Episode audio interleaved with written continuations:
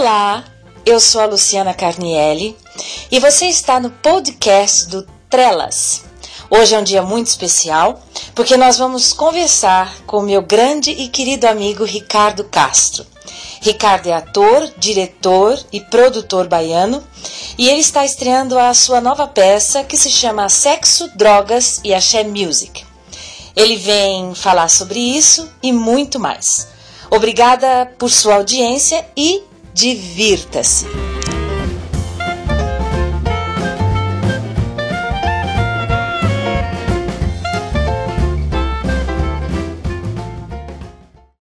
Ricardo querido, você está prestes a estrear seu novo espetáculo que se chama Sexo, Drogas e Axé Music. E que você mesmo diz que é uma homenagem despudorada, irônica e lisérgica a comemoração dos 30 anos da Axé Music. Eu queria que você contasse pra gente como foi que nasceu a ideia desse espetáculo. Luciana Carnielli, minha amiga querida, grande atriz. Olha, é uma honra imensa ser entrevistado por você aqui no Trelas. Né? Esse lugar que nos juntou mais uma vez, já que somos colaboradores no Trelas, e tem me feito um bem imenso. É um enorme prazer. Bom, vamos lá. O espetáculo, a ideia do espetáculo nasceu justamente pela comemoração dos 30 anos da She Music, né? Eu também estou comemorando 30 anos de carreira no palco. E eu achei muito oportuno discutir esse tema, né? Porque a gente já ouviu tantas coisas sobre a Xé, que está acabando, que não tem valor poético, que musicalmente é isso, aquilo, enfim um, um, fenômeno de massa, né? Indiscutivelmente. Curiosamente, esse tema, esse termo, axé music, foi cunhado pejorativamente por um jornalista baiano que não gostava da música que surgia e que dizia ou pretendia conquistar o mundo. E ele pejorativamente chamou de axé music. Bom, o xingamento virou uma marca de êxito, né? Um sucesso. E eu resolvi fazer essa homenagem, né, irônica, porque é uma comédia, ou seja, pretende em primeira instância fazer rir, divertir as pessoas. É, despudorada, porque a She Music já tem 30 anos, ou seja, é uma balzaquiana, e assim sendo, eu acredito que já está em condições de ouvir despudoradamente elogios e críticas. E licérgica porque não tem nenhum compromisso com o que de fato aconteceu. É uma fantasia, é uma alegoria, é um delírio da minha cabeça, da minha cabeça como artista. É, não tem nenhum, nenhuma, não, não é uma reportagem de, de jeito nenhum. E eu queria trazer a luz dos refletores do palco para que a gente refletisse sobre o que ouvimos nesses 30 anos e que eu, particularmente, sou testemunha ocular, é, auditiva. Conheço muito bem é, os efeitos da Share Music e achei que era um tema bacana para discutir, para divertir, para fazer sonhar, para, enfim, tudo que o teatro pretende e que tem como compromisso, né, fazer refletir. Foi isso. Você é um ator muito conhecido por desenvolver trabalhos solo em teatro, né? Você escreve, você se autodirige, você atua, cria a trilha sonora, opera a luz, o som do espetáculo, enfim. Você é um homem completo em cena. É, por exemplo, o seu espetáculo que se chamava 1,99 fez muito sucesso, era um espetáculo solo, né? Feito desta forma também, e que viajou o Brasil todo, e eu sei que você ficou muito conhecido por esse trabalho. Então eu queria saber como é que é para você desenvolver continuamente um trabalho solo e com uma criação que exige um conhecimento tão amplo de teatro. Como é que você realiza essa criação completa? Olha, Lu, o trabalho solo ele chegou na minha carreira no momento, isso foi lá em 1999, quando eu fiz o 1,99. E chegou na minha vida assim como uma necessidade grande de poder dizer o que eu estava pensando e sentindo, né? Sem ter um autor que disse isso em outro momento e de outra maneira. Eu queria ser direto, falar exatamente o que eu estava pensando e sentindo.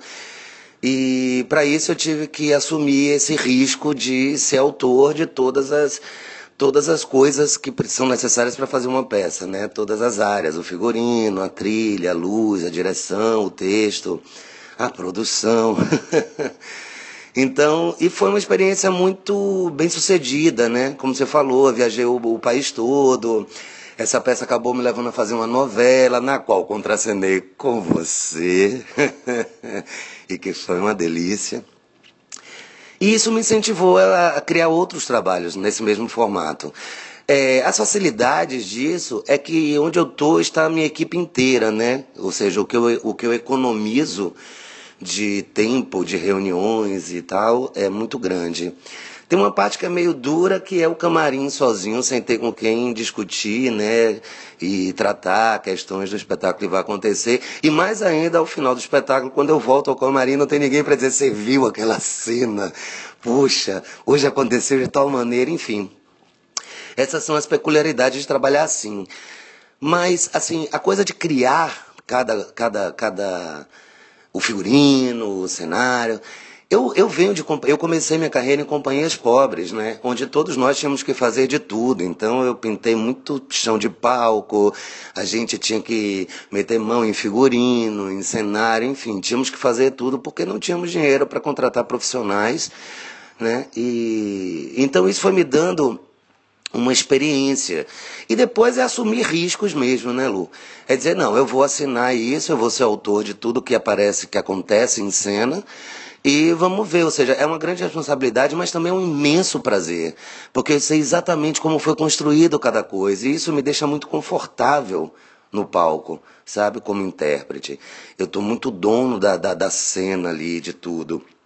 E eu acho que isso cria uma coisa, sabe, tipo alta costura, assim, tudo ali foi escolhido para caber perfeitamente no intérprete que sou eu né? O texto, o figurino, a luz, tudo é para ajudar a contar a história, que eu acho que é o grande barato, né? Contar bem uma história.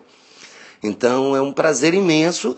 Claro, é difícil, mas é, é muito bom fazer assim. Claro, eu adoro contracenar, adoro elenco grande, trabalhei em companhias também com muita gente, mas é especial fazer assim, é muito especial. Em Sexo, Drogas e Axé Music, você mistura Hamlet com axé music e com grupos de autoajuda numa mesma história cênica. Olha só.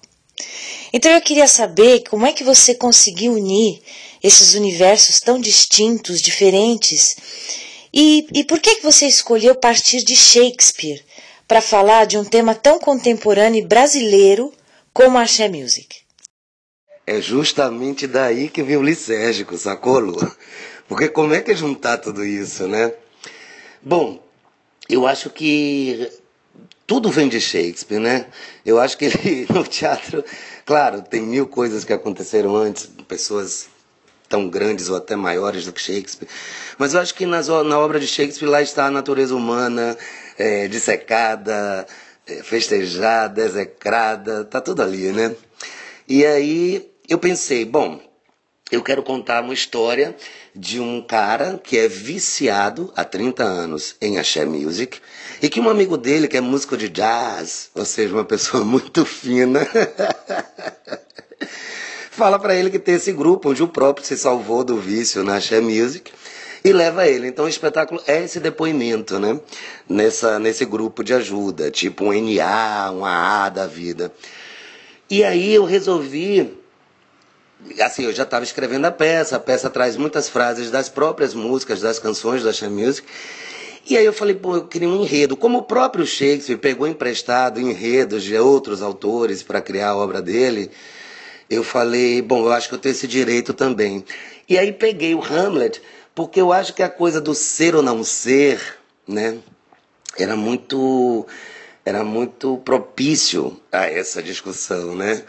Ainda mais que eu nasci numa terra é, mestiça, onde se ainda, ainda se discute quem é negro e quem é branco, sabe? Quando são todos pardos, ou seja, o fato aqui é ser e não ser, né? E aí foi muito bacana poder juntar essas coisas, porque no, no final de tudo isso, ou seja, esses três elementos, ingredientes aí que você falou, eles todos falam da natureza humana, né? Isso une todos eles, é o que dá liga, né? É um ser humano em, em busca de, de conhecimento, de, de, de, aprendizado, ou seja, de liberdade, de, de paz, né? Porque uma pessoa dependente, seja lá do que for, não está em paz, né? E aí foi, é, foi, muito gostoso, né? Poder contar a história de Hamlet, tendo como cenário as avenidas, o carnaval, o trio elétrico, as fantasias, as canções. Então foi tá, tá sendo muito prazeroso, muito gostoso assim. por isso licérgica, por isso irônica e despudorada, sim, despudoradamente, porque tem que ter muito despudor para misturar isso tudo, né? É, eu espero que, que resulte em algo original. é, você que é um ator que trabalha há tantos anos nessa profissão, e que já morou em vários lugares Brasil, do Brasil, já trabalhou em várias cidades, é, já morou em Buenos Aires também. Eu queria saber como você está vendo a profissão de ator hoje em dia. Porque eu acho muitas vezes que as pessoas confundem muito ator com celebridade. E eu queria que você falasse um pouco sobre isso. Como você está sentindo o ofício do ator hoje? Se está indo bem, se não está indo bem, é, se está tendo espaço para os atores, enfim, que você comentasse um pouco sobre ser ator hoje em dia no Brasil, em 2015, prestes a entrar em 2016. E também te pergunto o que você deseja para esse ano novo, no geral, e, e para os atores, para o teatro, para os artistas brasileiros. Eu, eu sou muito grato pelo fato de ter trabalhado em cidades distintas, né? Tem peculiaridades, né? Trabalhar em São Paulo, no Rio, em Buenos Aires, em Salvador e se apresentar em cada nova praça que a gente chega, você encontra uma outra realidade e que isso, claro, muda o espetáculo, muda seu jeito de ver. E eu acho que esse esse deslocar-se acaba lapidando a gente, né? Para ter um entendimento um pouco mais mais generoso, mais tolerante com a, a condição de trabalho de cada lugar, né? Essa coisa do ator e da celebridade, eu acho que aí só o tempo mesmo é que separa o joio do trigo, né? Eu acho que nesse caso o tempo é mestre mesmo, ele é a peneira que vai dizer quem é quem, né? Eu acho que isso sempre houve, né? Sempre houve o, o essa confusão, né? A confusão já foi maior quando se confundia é, atrizes com prostitutas, né? Eu acho que era um pouco mais, mais nevrálgico, assim, digamos. Mas, assim, eu tenho visto a profissão do ator, claro, com todas as dificuldades que sempre teve, desde os 14 anos, quando eu comecei a trabalhar, até hoje, aos 44 anos. Eu vejo dificuldades muito parecidas, alguns avanços importantes, mas o que eu acho que o que eu acho que é mais importante nesse momento é se nós artistas brasileiros conseguíssemos o que os empregados domésticos conseguiram, né? Com a PEC das empregadas domésticas, né? Eu acredito que hoje elas têm condições mais garantidas do que nós, né? Elas e eles, né? Porque também tem homens trabalhando nessa função. É, mas eu vejo assim, eu, eu sempre me sinto privilegiado. Não por achar que meu trabalho é mais importante do que o de uma empregada doméstica, ou de um médico, ou de qualquer outro profissional, mas por eu poder é, viver disso, né? Passar o tempo, de, dedicar o meu tempo a estudar a natureza humana e sempre no meu trabalho a tônica é o humor, então assim, isso tem me ensinado a olhar o mundo com mais humor. Então eu vejo com bons olhos. Claro, assim, o mercado de trabalho precisa melhorar muito e aí em todas as praças, né? Seja em Salvador, Buenos Aires, São Paulo, sei lá. As outras que eu não conheço, acredito que sejam muito parecidas. É, precisamos de leis, claro, para ajudar o nosso ofício, né? A proteger o nosso trabalho, mas eu vejo com esperança, assim. O que eu desejo para 2016 é que, que o teatro, principalmente o teatro, tenha mais importância no nosso país, né? Tenha mais espaço, mais importância. Se a gente perceber que todo o telejornal tem um espaço imenso para o esporte, principalmente o futebol, e tão pouco, né? Para o teatro. Assim, o tempo que eu fiquei em Buenos Aires, eles têm TV aberta, programas exclusivamente sobre teatro, programas inteiros. Eu acho que isso faz toda a diferença, né?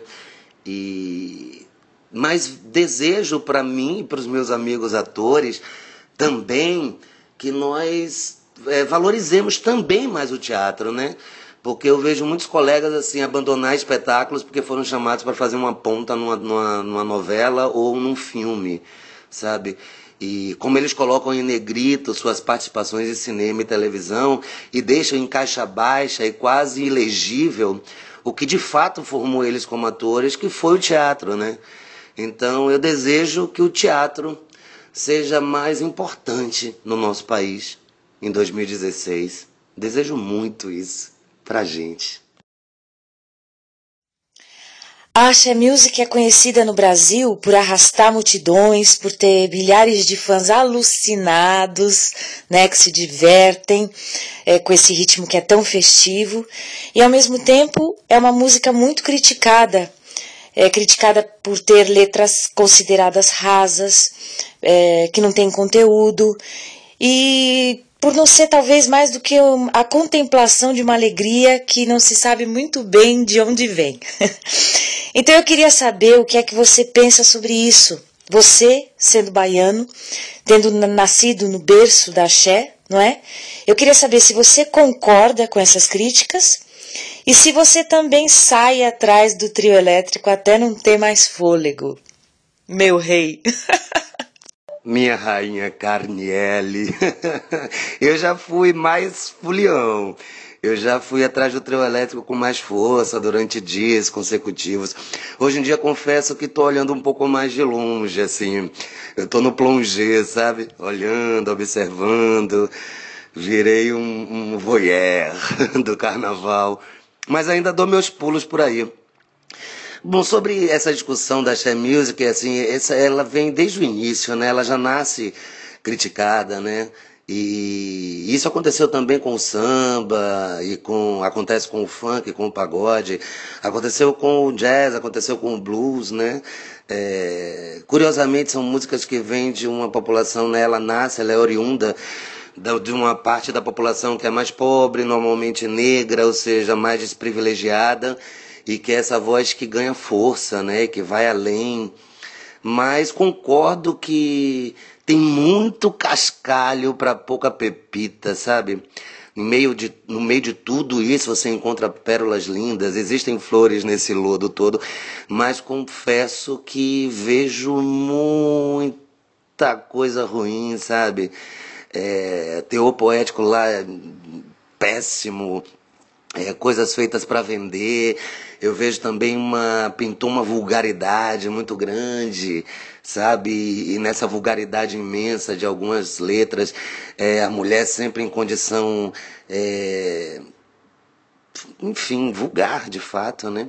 Tem esse lado, mas também tem coisas lindas. Então assim, eu tô tentando contemplar no espetáculo tudo isso, sabe?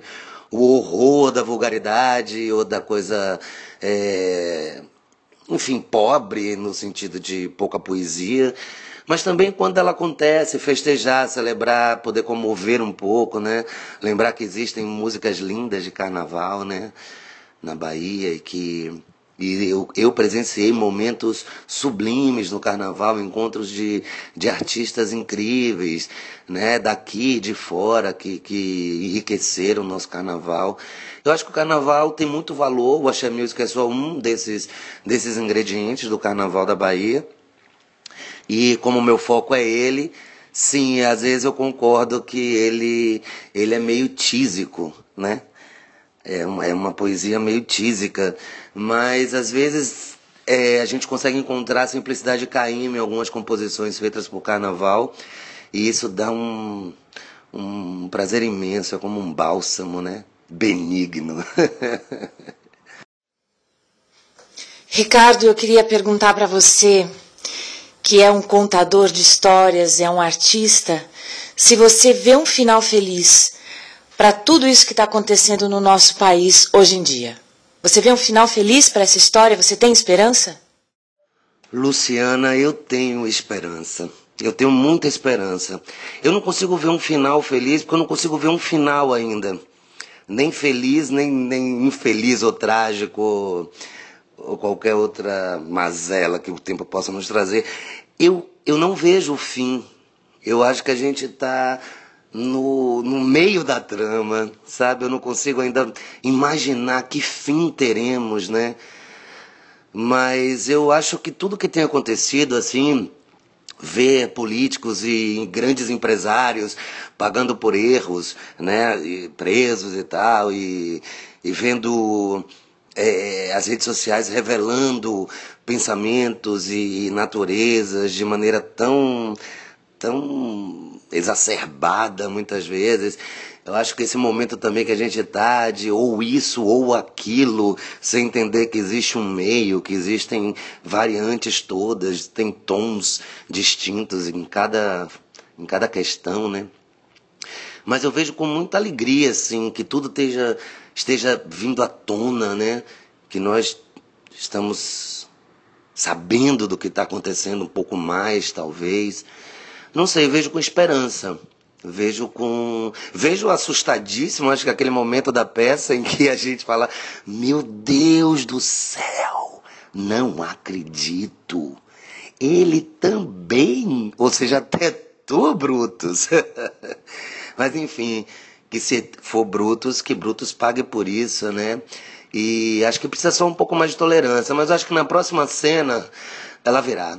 Acho que agora está assim mesmo. É um momento, é um conflito grande mas vejo com bons olhos.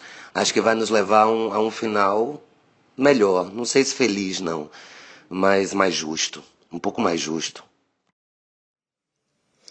Ricardo, querido, outro dia eu ouvi numa mesa de bar uh, o seguinte comentário feito por uma amiga minha. É, o amor morreu. Você não sabia? Eu queria que você comentasse isso. Se você já ouviu isso por aí também, se você concorda, se você discorda. Minha amada Luciana, olha, eu não ouvi dizer que o amor morreu, mas eu vi muitas vezes ele morrer. Vi também muitas vezes ele nem nascer, né? Nem existir. Mas eu tenho certeza que o fato de sermos nós, eu, você e tantos outros artistas, quando a gente escolhe esse ofício, quando a gente abraça esse caminho, é porque a gente não tem dúvida nenhuma, Luciana, de que o amor existe, está vivo, forte, e é só com ele que a gente consegue cruzar a tempestade. Eu acho isso do amor. Ricardo, querido, e para encerrar esse nosso papo, nós vamos para o nosso trelalá. Olha, é assim, eu dou o tema e você responde na lata, ok? Então, vou começar. Uma lembrança. Uma lembrança linda. A primeira vez que eu vi Barcelona, que é uma cidade que eu amo. Barcelona, a primeira vez que te vi, me enamorei. Um sonho. Ter um teatro que seja realidade em breve. Uma alegria. Sem dúvida, foi uma grande alegria ser assistido e aplaudido de pé no Teatro Frei Caneca pela grande Bibi Ferreira. Nossa, que noite! Uma tristeza. Eu perdi dois irmãos, né? É, tragicamente. Muito triste. Uma música. O Quereres, de Caetano Veloso. Onde queres revolver, sou coqueiro. E onde queres. Essa é. Essa é a música. Um livro. Livro do Desassossego, Fernando Pessoa. Esse segue comigo para sempre. Todo dia e para sempre. Fernando Pessoa.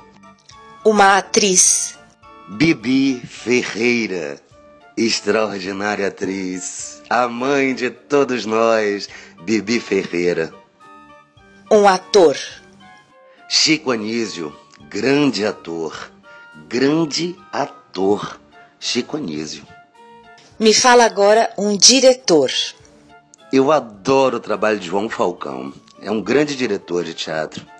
Tudo muito limpo, tudo muito certo. João Falcão, um diretor. Uma peça eu amo o beijo no asfalto. Eu já vi montagens ótimas, montagens péssimas, mas é uma grande peça. O beijo no asfalto. Um filme. Bagdá Café é um filme que me comove sempre. Meu cineasta predileto é o Moldova e toda a sua obra, mas um filme assim, quando eu penso um filme, é esse. E Bye Bye Brasil. Bye Bye Brasil. Eu amo esse filme. Eu amo esse filme. Bye Bye Brasil. E agora, manda um recado, aquele recado para alguém. E aquele recado vai para André J. Gomes e Luciana Carnielli. Meus queridos, eu sigo com a vontade imensa de ser o diretor daquela peça, O Amor, esse animal doméstico, de André J. Gomes, estrelado por Luciana Carnielli e dirigido por Ricardo Castro. Sigo na vontade imensa, esse é o recado. Beijão! Bom, só para agradecer imensamente a Luciana, a André, a toda a equipe do Trelas por esse espaço, pelas perguntas lindas, Luciana, que me fizeram pensar de novo o meu viver e deixar um beijão para todo mundo aí. Estamos aqui no Trelas. E é isso. Essa foi a nossa conversa com o ator, diretor, cronista, fotógrafo, produtor e querido Ricardo Castro. Eu sou a Luciana Carnielli e espero que você tenha gostado.